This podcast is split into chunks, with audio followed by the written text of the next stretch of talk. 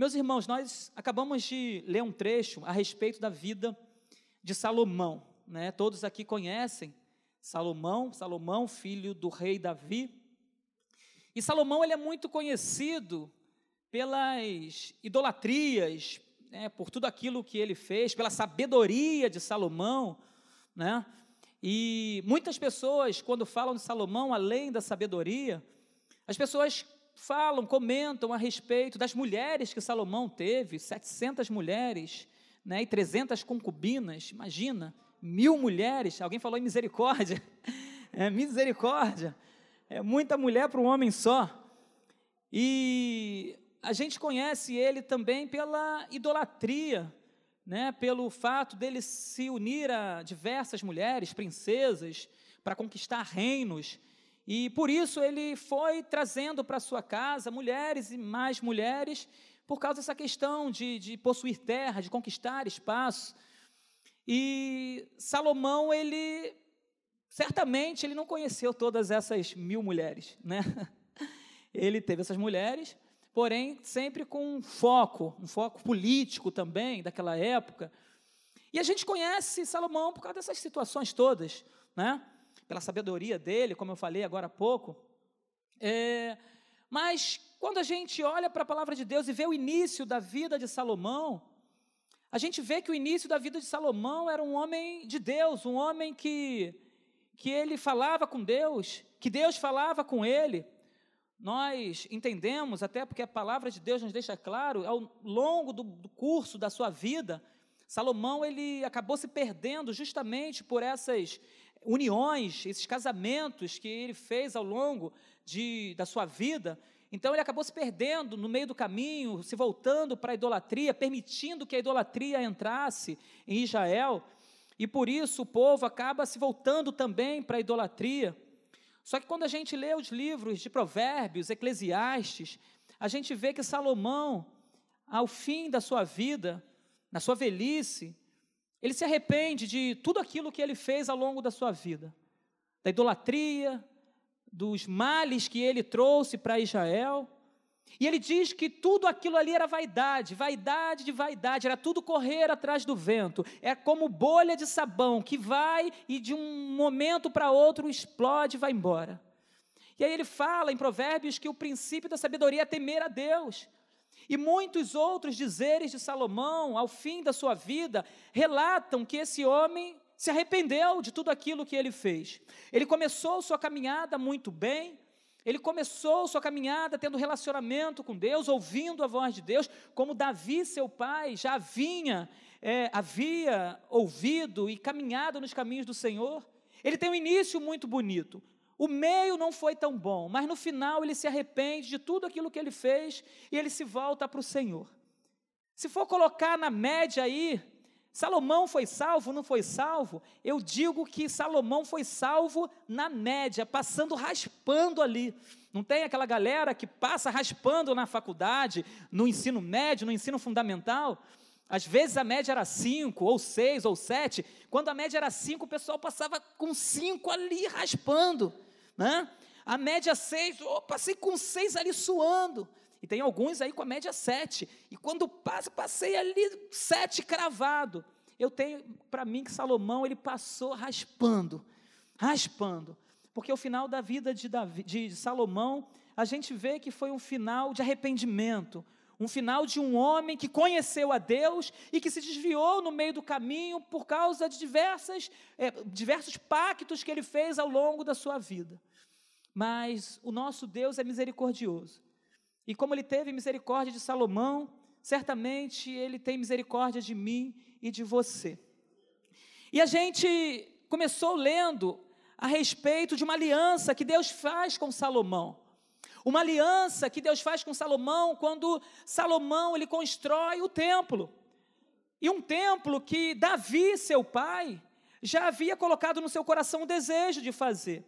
Só que Deus se revela a Davi e diz: Não, Davi, você não vai fazer o templo. É até bom esse seu pensamento, mas não vai ser você, vai ser alguém da sua linhagem, vai ser o seu filho que vai fazer esse templo, que vai construir esse templo. E acontece o que Deus fala. Davi, no livro de, de 1 Crônicas, é, no final de 1 Crônicas, a gente vê Davi, né, a sua morte. E no livro, no início do livro de 2 Crônicas, a gente começa a ver ali Salomão sendo levantado como rei de Israel. Seu pai já havia morrido. Ele é levantado como rei de Israel. E ali começa um relacionamento de Salomão e o Senhor. E logo no capítulo 1, Deus ele se revela a Salomão. Logo no capítulo 1, Deus aparece a Salomão e diz para Salomão: Salomão, o que, que você quer? Pode me pedir. O que você me pedir, eu vou fazer. E a gente começa a perceber que Salomão já não tinha toda a inteligência, mas ele já era inteligente. Porque quando Deus pergunta para ele, Salomão, o que, que você quer? Ele fala: Senhor, eu quero sabedoria. Eu peço ao Senhor sabedoria e conhecimento. E o Senhor assim o faz e abençoa a vida de Salomão, dando sabedoria para que ele pudesse conduzir aquele povo todo. Imagina um homem sem sabedoria para conduzir uma nação grande, um povo difícil, um povo rebelde, um povo idólatra, que virava e mexia, estava se voltando para outros deuses. Então era necessário que houvesse sabedoria da parte de Salomão para que ele pudesse conduzir aquele povo. E Deus abençoa. Deus dá sabedoria a Salomão, dá conhecimento a Salomão. E Salomão faz, começa um reinado muito abençoado. E as pessoas que ali estavam, seu povo, eles começam a olhar para Salomão como um rei muito respeitado, um rei temido, não somente ali, mas pelo mundo. Todos conhecem Salomão, reis de fora vêm para poder conhecer Salomão. Casamentos acontecem por causa do conhecimento, da sabedoria de Salomão, por tudo o que ele tem feito. E ali Salomão, ele começa a construir o templo do Senhor, para que fosse habitação de Deus ali naquele lugar. Para que o Senhor pudesse falar ao povo, para que o Senhor pudesse ouvir a oração daquele povo. E ali Salomão, ele ergue aquele templo, demora ali um período de sete anos para construir o templo do Senhor. E o templo fica pronto. Se a gente for pegar do capítulo 1 até o capítulo 6, é, a gente vai vendo os detalhes da construção do templo de Salomão, que fez ao Senhor. Se você for pegar o livro de Reis, você vai ver que no livro de Reis, ali estão detalhados os, tudo aquilo que Salomão fez no templo, os detalhes daquele templo. Então, leia o livro de Segunda Crônicas, mas leia também Primeira Reis, primeiro livro de Reis, que você vai ver os detalhes de como tudo aconteceu. No capítulo 2, Salomão faz, no capítulo 2 de Segunda Crônicas, Salomão ele faz os preparativos para a construção do templo. No capítulo 3, Salomão edifica o templo. Só que aí ele começa a levar detalhes, é, objetos para o templo, tudo para que deixasse o templo perfeito. No capítulo 4, ele dá continuidade na decoração daquele templo.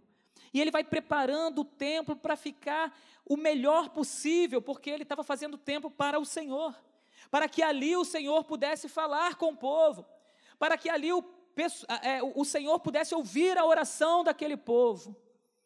E no capítulo 5, Salomão ele leva a arca para dentro do templo. E no capítulo 6, esse que nós acabamos de ler, Salomão ele fala ao povo e ele ora aquele povo. Ora ao Senhor pelo povo que estava sobre o poder dele a partir daquele momento.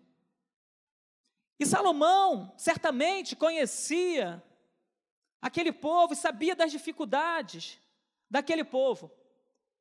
Salomão, ele não era ignorante com relação ao povo que estava sobre a autoridade dele. Certamente ele já havia andado com Davi, seu pai, para conhecer os povoados, as províncias, para saber como aquele povo ele se comportava. Certamente ele já deve ter ouvido histórias a respeito daquele povo, da idolatria, de tudo que Deus havia feito aquele povo no deserto, como Deus havia tirado aquele povo do Egito, ele deve ter ouvido tudo isso. Os milagres que Deus fez ao longo de todos aqueles anos, certamente Salomão conhecia tudo a respeito do povo que ele estava, a partir daquele momento ali, é, sendo rei, reinando. A partir de então, Salomão ele fala, aquele povo, ele começa a exaltar o nome do Senhor, no capítulo 6. O povo está de pé diante dele, ele exalta o povo, ele fala inclusive a respeito do templo, que fala: ó, é, esse templo o Senhor havia falado, é, meu pai Davi havia falado com o Senhor a respeito desse templo, só que o Senhor disse não, disse que o filho do meu pai, ele, no caso Salomão, esse levantaria o templo e não meu pai. E ele esclarece algumas questões para aquele povo. E ele exalta o nome daquele, é, de, de Deus, aquele povo, para que aquele povo pudesse se voltar novamente para Deus e crer que o Senhor é o Deus Todo-Poderoso e que continuaria sendo o Deus Todo-Poderoso. Que Deus era o Deus de Davi, seu pai, e que Deus continuaria sendo o Deus de Salomão que Deus continuaria sendo Deus de Israel. Então ele exalta a Deus para que o povo pudesse olhar para ele e ver que ele estava dando continuidade o que Davi, seu pai, fizera. E ele exalta o nome do Senhor. Ele glorifica o nome do Senhor.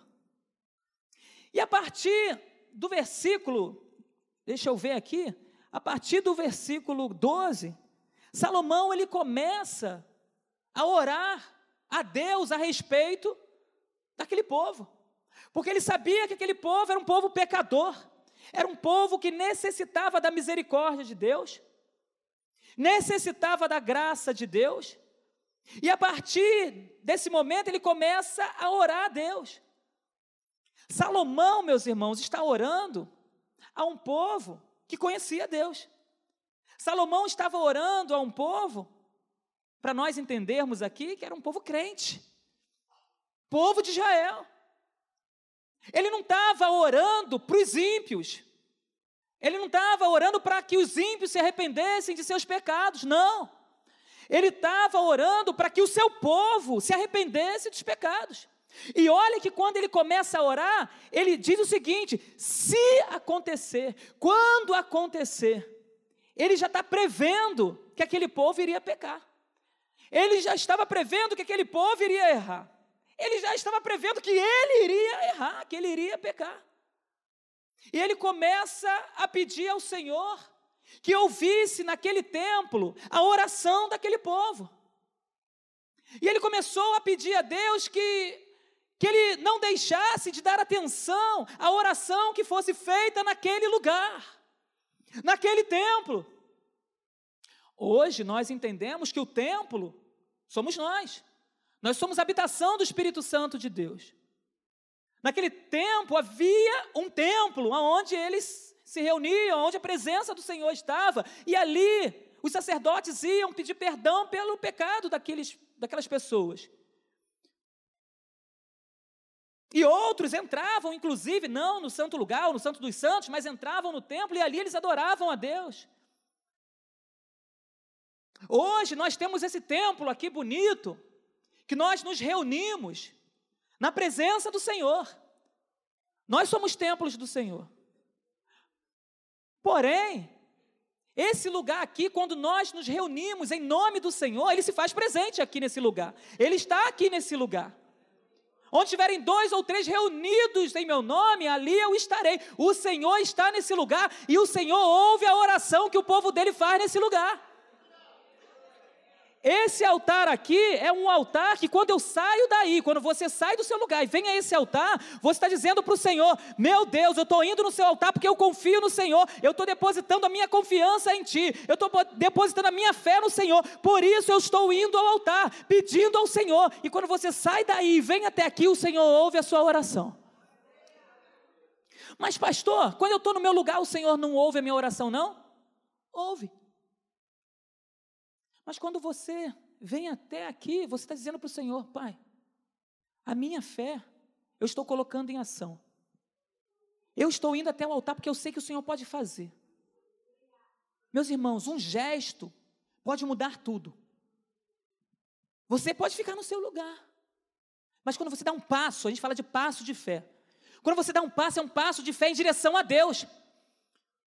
Você está saindo do seu lugar, indo em direção a Deus, dizendo: Senhor, tem misericórdia de mim. Senhor, me sustenta. Senhor, me perdoa. Senhor, me livra. Senhor, eu estou indo até o altar do Senhor, porque eu sei que o Senhor está presente aqui e eu sei que aqui o Senhor ouve a minha oração. Meu irmão, então, quando alguém chamar você aqui à frente, fizer um apelo, saia do seu lugar, porque eu creio que aqui há um poder maravilhoso de Deus, que o Senhor ouve a nossa oração e Ele manifesta o seu poder na minha vida e na sua vida.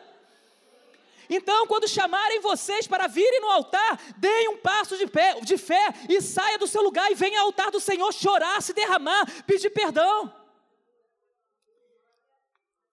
E Salomão, ele começou a orar, aquele povo. Ele começa a pedir a Deus que atenda a oração que for, for feita naquele lugar. Tudo que for falado nesse lugar, Senhor, atenta à oração do seu povo. Aquele povo precisava se arrepender. Aquele povo estava com a expectativa do Messias. Porque haviam profecias a respeito do Messias. E aquele povo aguardava ansiosamente a vinda do Messias, do Salvador. Profetas falaram, homens de Deus falaram, Davi, inclusive, em seus salmos, fala a respeito de Jesus.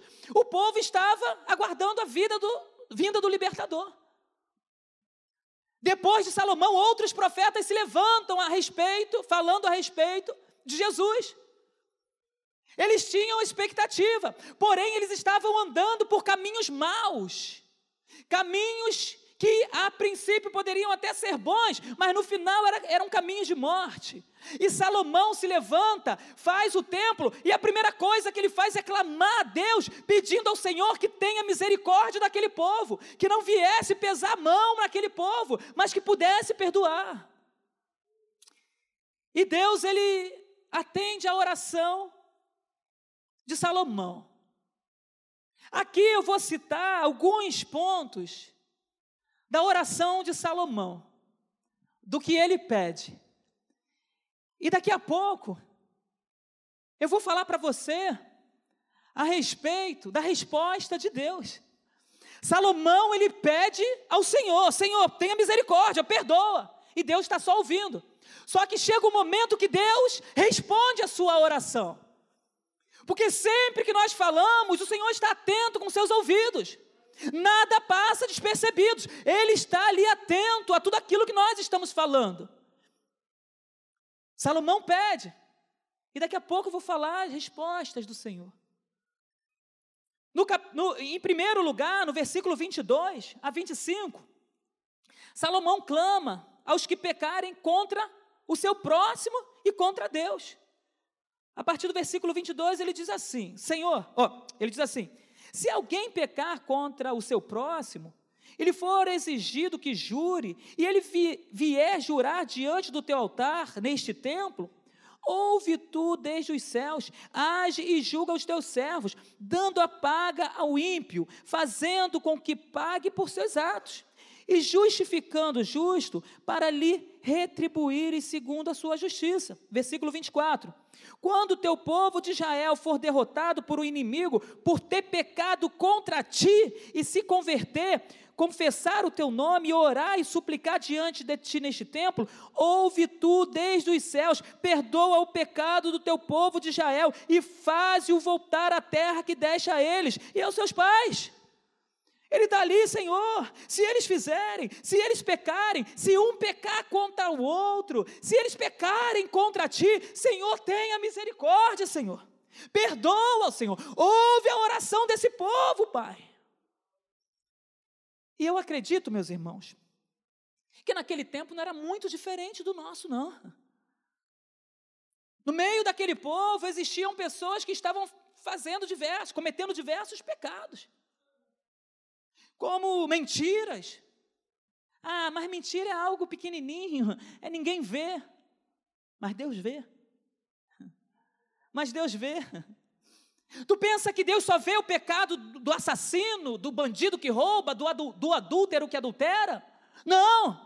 O Senhor ele vê os mínimos pecados. E são esses pequenos pecados que vão te, te, envolvendo, te envolvendo, te embaraçando, te embaraçando, a ponto de você não conseguir mais sair das entranhas do inimigo, porque você foi, foi sendo envolvido, foi sendo envolvido. E daqui a pouco você não consegue mais sair dessa armadilha terrível. Então aquele povo possivelmente devia mentir uns para os outros, pecando um contra o outro. Fofoca. Fofoca. Não, fofoca não acontecia naquele lugar, não. não. Disse-me, disse. Um irmão falando do outro irmão, o irmão acusando o outro irmão, o irmão inventando coisas referente a outros irmãos. Não. Não acontecia. É claro, meus irmãos. Imagina aquele povo todo. Certamente acontecia. Lá acontecia, não acontece aqui na igreja de Jacarepaguá. Aqui não acontece isso. Mas lá acontecia. Planos maliciosos para destruir. Tu acha que o inimigo só age nos dias de hoje? O inimigo age naquele, agia naquele tempo já. Planos maliciosos para destruir, para matar, para roubar, para destruir com famílias. Acontecia assim, pessoas do meio do povo que estavam envolvidos com isso. E, e, e Salomão pede: Senhor, tem misericórdia. Senhor, perdoa. Se acontecer, perdoa. Ali ele estava falando para crente, para o povo de Israel. Certamente ali, ali tinham pessoas no meio daquele povo semeando discórdia falando mal um do outro. Um trabalhava aqui, o outro ali. Não, quero trabalhar lá, não, porque eu quero trabalhar aqui. Não, porque fulano não está fazendo direito, porque não sei o quê. E pessoas semeando discórdia entre o povo. Se há uma coisa que Deus não gosta, é discórdia. Ele abomina. Há seis coisas que o Senhor condena. A sétima, ele abomina, que é discórdia entre os irmãos é contenda, discórdia, arrumar coisinha, ficar ali de disse-me disse. Isso vai destruindo a fé. Isso vai contaminando a igreja. Meu irmão, não faça isso. Se o inimigo soprou no seu ouvido alguma coisa, não faça. E se você fizer, pelo amor de Deus, tenha, peça misericórdia ao Senhor. Peça perdão a essa pessoa, porque você é um homem de Deus, uma mulher de Deus, você não tem que viver vivendo com contenda, com, com fofoquinha, com disse-me-disse, semeando discórdia no coração das pessoas. Não! Nós precisamos ser santos, como o Senhor é santo. Se nós queremos ser como Jesus, nós precisamos buscar, seguir a palavra de Deus, nós precisamos buscar arrepender, arrepender é, é, nos arrependermos, nós precisamos buscar a graça de Jesus, nós precisamos buscar olhar para Jesus mais para que possamos nos parecer mais com Jesus. Não dá para ficar semeando discórdia. Isso não acontecia só naquele tempo, não, acontece nos dias de hoje. E não é só aqui, acontece em tudo quanto é canto. Só que a gente tem que se preparar para a vinda de Jesus. Se algo está acontecendo, se a gente está cometendo alguma coisa, pelo amor de Deus, se arrependa, peça perdão a Jesus, que o Senhor é misericordioso, a sua graça está aí para nos perdoar de todo pecado. Se você se arrependeu do seu pecado, a Bíblia diz que ele é fiel e justo para perdoar todos eles. Fraude, acontecia. Pessoas, uma seduzindo uma outra, acontecia. Sexo fora do casamento, acontecia. Adultério acontecia. Só que Salomão estava lá, tem a misericórdia. Só que tem uma resposta do Senhor. Poderia estar acontecendo tudo isso: mentira, fofoca, planos maliciosos, discórdia, sedução, fraudes sexo fora do casamento. Poderia ter tudo isso. E Salomão estava fazendo a parte dele, que era pedindo misericórdia. Só que tem uma resposta do Senhor daqui a pouco. Só que tem uma resposta do Senhor. Sexo antes do casamento não acontecia? Tinha, acontecia.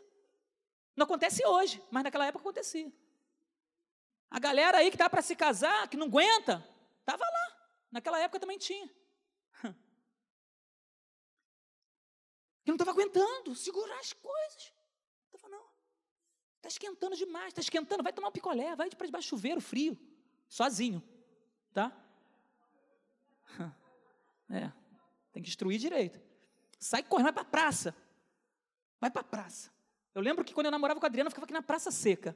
Naquela, naqueles dias maravilhosos, ou noites maravilhosas, com lua bonita, com tiro traçante voando para lá e para cá, e a gente ali dando beijinho. Misericórdia. Para o negócio não esquentar. Porque tu acha que crente não esquenta? Esquenta. Não dá vontade? Dá vontade. O certo é dar vontade. Se não der vontade, está estranho. Mas segura as pontas. Opa, não posso, vou me casar primeiro. Eu preciso esperar, preciso aguardar. Dá vontade, vai dar, mas segura esse negócio aí. Não faz agora não. Mas se eu já fiz, peça perdão ao Senhor, misericórdia de Jesus e não faça mais. Se santifique, fala, Senhor, a partir de agora eu vou me santificar e não vou fazer mais. Pronto, acabou. Deus vai te abençoar se você se arrepender. Mas o Salomão estava pedindo, tem misericórdia desse povo. Relações entre pessoas casadas? Tinha. O Senhor abomina isso. É adultério. Se há casos assim, meu irmão, eu estou falando com amor. Tenha miser, peça misericórdia de Deus. Se você, homem, está com alguma mulher que não é sua, larga essa mulher. Se você, mulher, está com um homem que não é teu, larga esse homem. Larga esse homem, Deus vai, eh, Deus vai abençoar seu casamento. Deus vai restaurar seu casamento. Só não ande desse jeito, não continue desse jeito. Olha para Deus e peça misericórdia, se arrependa. O Senhor é fiel e justo para te perdoar. Valorize a mulher que um dia Deus colocou na sua vida, valorize o homem que Deus colocou na sua vida. Não ande em pecado. Deus não vai te abençoar assim. E daqui a pouco Jesus vai voltar. E se você voltar, desse, e se ele voltar e te encontrar desse jeito, fica. Peça perdão a Jesus. Abandone as práticas que você vem fazendo. Olha para o Senhor e fala: Senhor, tenha misericórdia de mim. Como Salomão falou para um povo crente. Eu não estou pregando aqui para simplesmente para quem não é crente, estou pregando aqui para 99% de crente, de cristãos. Sabe por que eu estou pregando essa mensagem? Porque o Senhor colocou essa mensagem na minha vida semana passada, ficou ardendo no meu coração. Sabe por quê? Porque o desejo do Senhor é que todos sejam salvos. Mas para todos serem salvos, precisam confessar Jesus em primeiro lugar e se arrepender dos seus pecados. Se você não se arrepende dos seus pecados, meu irmão, Jesus vai voltar e você vai ficar. Então não viva na prática do pecado, não viva na iniquidade. Arrependa-se ainda hoje, porque há tempo. Ainda há tempo. Aleluia. Relações entre pessoas do mesmo sexo? Havia. Homem com homem, mulher com mulher. Havia. Só que ele pede misericórdia. Ele pede misericórdia. Ele não estava falando para quem não era crente, não era quem crente. Mas relação entre homem e mulher, crente, crente. Se você está vivendo uma vida assim, ou está tendo essa tendência, esse desejo por menino, menino com menino, menina com menina, larga disso em nome de Jesus. Deus fez o homem para a mulher e a mulher para o homem. Não homem com homem, mulher com mulher, nada disso. Você é menino, vai namorar uma menina. Você é menina, namore um menino. Vai casar com um homem. O inimigo ele está mudando. Ah, não tem nada a ver. A sociedade mudou. A sociedade pode até ter mudado, mas a palavra de Deus não mudou, não, meu irmão. Ela continua sendo a mesma. Aleluia. Aleluia.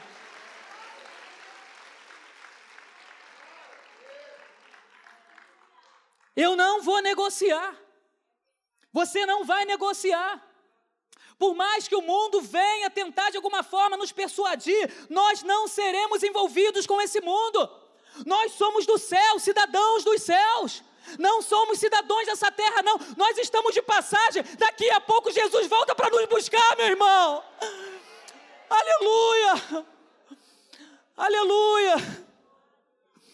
A gente não pode perder a vinda do Senhor por prazeres momentâneos, passageiros.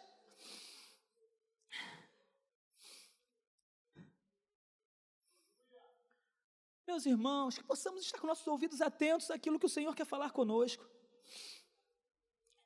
No verso 26 e 27, Salomão está ali falando, pedindo a Deus que perdoe aquele povo, se eles pecarem e de repente a natureza vier dar uma resposta, consequências da natureza, olha só, no versículo 26 e 27. Quando o céu se fechar e não houver chuva, por teu povo pecado contra ti, e ele orar neste lugar, confessar o teu nome e se converter dos seus pecados, depois de haveres castigado, ouve tu nos céus, perdoa o pecado de teus servos e do teu povo de Israel. Oh, Senhor, perdoa, porque nossos pecados também podem influenciar, inclusive a natureza. Algumas coisas a gente vai pedir e Deus fala: não vou, não vou. Manda chuva, não vou mandar chuva, o povo está pecando. Manda sol, não, agora vai chover, só vai chover. Às vezes a gente olha assim e pensa que não, mas Deus está no controle de tudo. E muitas vezes as coisas acontecem por causa do pecado do ser humano. Inclusive algumas questões que a gente não sabe, está acontecendo, é a natureza. Sabe o que é muito pecado nesse mundo e Deus está permitindo isso tudo acontecer? A gente está vendo um monte de catástrofes ao longo da história, e principalmente nesse período. O pecado traz, traz consequências terríveis para o homem e para o local, a sociedade, o local onde ele está vivendo, o país onde ele está vivendo. Ah, mas pastor, isso pode acontecer? Pode. Deus acabou de falar aqui.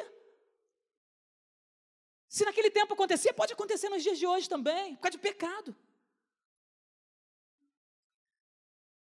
Salomão ora no capítulo 6. Ele faz essa oração no capítulo 6.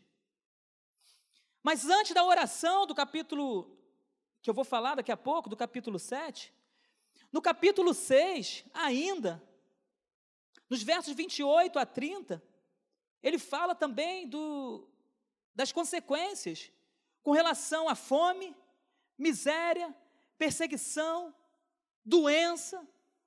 Olha o que ele fala, dos versos 28 ao 30. Quando houver fome na terra ou peste, quando houver é, seca, é, ou ferrugem, gafanhotos e lavras, larvas, quando inimigos cercarem a cidade do país, ou houver alguma praga ou doença, toda oração e súplica que qualquer homem ou todo o povo de Israel fizer, conhecendo cada um a sua própria ferida, conhecendo cada um a sua própria ferida e a sua dor, e estendendo as mãos na direção deste templo, ouve tu desde os céus, lugar da tua habitação, perdoa e dá a cada um segundo os seus caminhos, visto que lhes conhece o coração, porque tu, Senhor, só tu és conhecedor do coração dos filhos dos homens. Quando a miséria, quando a fome, a perseguição chegar, chegarem, quando a doença chegar, perdoa. Paulo fala a respeito disso, daqueles que participam da Santa Ceia de forma indigna. Paulo fala, por isso que há muitos doentes e outros que dormem. Por quê? Porque tomam a ceia do Senhor indignamente. Então o pecado ele pode gerar doenças e o pecado ele pode gerar morte também. Meus irmãos, não pensa que Deus de lá para cá ele mudou, ele continua sendo o mesmo Deus. Ele não mudou em nada, a essência continua, Deus é o mesmo. O Deus que perdoava e que tinha graça lá no Antigo Testamento é o mesmo que perdoa hoje, tem misericórdia e tem graça.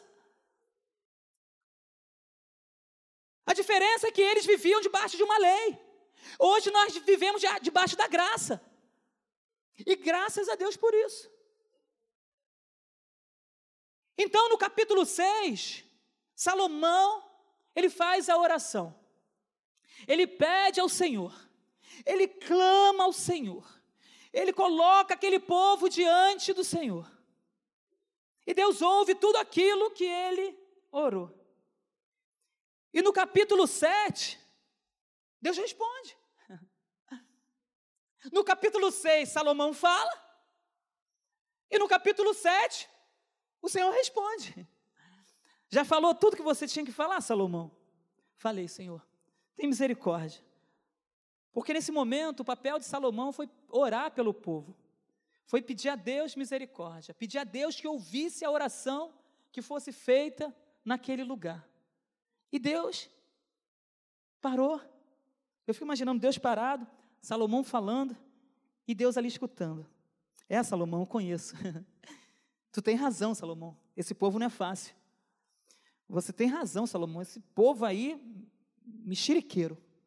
Esse povo aí só fala bobeira. Esse povo é idólatra mesmo, Salomão. É, Salomão. Há um monte de intrigas aí, Salomão. Homem andando com mulher dos outros? Tem, Salomão. Gente ali que está se desviando daquilo que eu planejei no início? Tem. Salomão está cheio, Salomão. Tô, eu estou ouvindo, estou ouvindo. Fala, fala. Fala mais, Salomão. E Salomão falando. E Deus só ouvindo. Salomão, você tem razão, Salomão. Tem que pedir mesmo, porque esse povo precisa. Aí no capítulo 7, que nós lemos agora há pouco, ele começa a dar sua resposta a Salomão.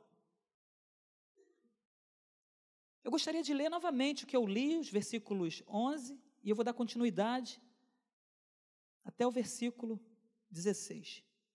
Ele começou assim, porque Salomão construiu o templo.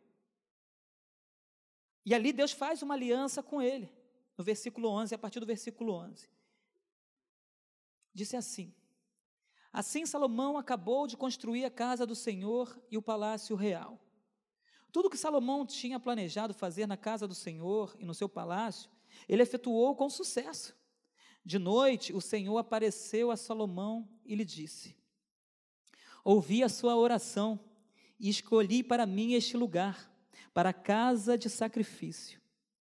Aí começa o Senhor: Se eu fechar o céu, de modo que não haja chuva, ou se ordenar aos gafanhotos que consumam a terra, ou se enviar a peste entre, a peste entre o meu povo. Aí ele fala coisa linda agora aqui, ó, no versículo 14. Tem um porém. Se o meu povo, que se chama pelo meu nome, se humilhar, orar, me buscar e se, re, e se converter dos seus maus caminhos, eu ouvirei dos céus, perdoarei os seus pecados e sararei a sua terra. Os meus olhos estarão abertos e os meus ouvidos estarão atentos à oração que se fizer neste lugar, porque eu escolhi e santifiquei este templo para que nele seja o meu nome para sempre. Aleluia! Deus está querendo dizer aqui, meu irmão, se o seu povo hoje, que se chama pelo nome do Senhor, se humilhar, orar, buscar a face do Senhor, converter-se dos seus maus caminhos, a palavra de Deus diz que Ele ouvirá do alto dos céus e vai perdoar o seu pecado, vai sarar a sua dor, vai sarar a sua terra, e você será lavado e remido pelo sangue de Jesus, e você terá livre acesso ao céu, à eternidade com Cristo. Aleluia. Aleluia! Que resposta maravilhosa de Deus. Salomão pediu tudo. Senhor, tira a mentira. Senhor, tira a fofoca. Perdoa isso, perdoa aquilo, perdoa aquilo outro. Perdoa se caso eles fizerem, se os céus se fecharem, se não cair mais chuva sobre a terra, se aquilo acontecer, se aquilo. Tudo bem, Salomão. Tudo bem, Salomão. Eu até faço, mas se o meu povo, que se chama pelo meu nome, se humilhar, se orar, se me buscar e se converter verdadeiramente dos seus maus caminhos, eu ouvirei dos céus, eu ouvirei dos céus, perdoarei os seus pecados e sararei a sua terra. Aleluia! Aleluia! Aleluia! Louvado seja o nome do Senhor. Meus irmãos, Salomão pediu falou a um povo pecador, porém crente, para que se convertessem, para que fossem perdoados. E eu, essa manhã, estou falando a pessoas aqui, e pessoas que talvez estejam nos assistindo, aqui no Brasil, talvez até no mundo, pessoas crentes, Eu estou dizendo a um povo que acredita em Jesus. Eu estou falando a um povo que crê em Deus. Eu estou falando a um povo que um dia teve um encontro com Jesus e entregou sua vida para Jesus. Meus irmãos, eu não estou falando a um povo que não tem conhecimento da Bíblia. Eu estou falando a um povo que tem conhecimento de tudo isso que eu acabei de falar. Salomão estava pedindo misericórdia ao Senhor. Eles tinham uma promessa que o Messias viria. E o Messias veio, como João disse. E o Verbo se fez carne e andou entre nós, cheio de graça e de verdade. E vimos a sua glória, glória como a do unigênito do Pai. Ele veio, andou entre nós. Porém, ele fez o que ele deveria fazer. O plano da salvação se concretizou ali. O nosso Salvador Jesus Cristo morreu. E para a glória do nosso Deus, ao terceiro dia ele ressuscitou. Só que a palavra de Deus diz que ele ressuscitou. Quando todos estavam ali olhando, Jesus sendo assunto aos céus, dois anjos aparecem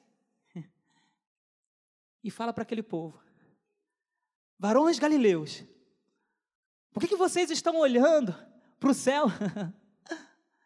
Esse mesmo Jesus que vocês estão vendo subindo, um dia ele voltará. Um dia ele voltará. Um dia Jesus vai voltar.